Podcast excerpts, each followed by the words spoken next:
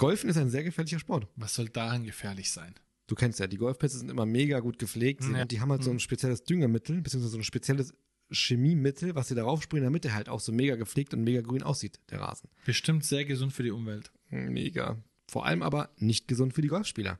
Weil, Oh. ja, vielleicht hast du schon mal gehört, vielleicht aber auch noch nicht, dass es relativ weit verbreitet ist, auch gerade bei professionellen Golfspielern, dass sie ihren Tee, also dieses kleine Stück, was sie äh, in den Boden, ja, ich sag mal, pieken, um den Golfball raufzulegen, dass der Golfer etwas erhöht ist vom Rasen, Okay. ähm, für den Abschlag, dass sie das, wenn sie fertig sind mit dem Abschlag, in den Mund stecken, einfach in den Mund nehmen, um dann halt damit rumzulaufen, beziehungsweise um dann den Ball aufzuheben oder die Fahne rauszunehmen, Ah. einfach nur, um die Hände frei zu haben. Jetzt schließt sich so ein bisschen der Kreis. Dieses chemische Zeug auf dem Rasen überträgt sich, wie gesagt, auf den Tee.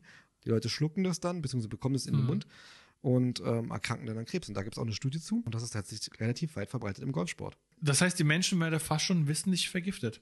Oder die vergiften sich selber wissentlich. Im Grunde ja, mit, einem, mit, einer, mit einer Aktion, die total unnötig ist. Ja, sehr unnötig.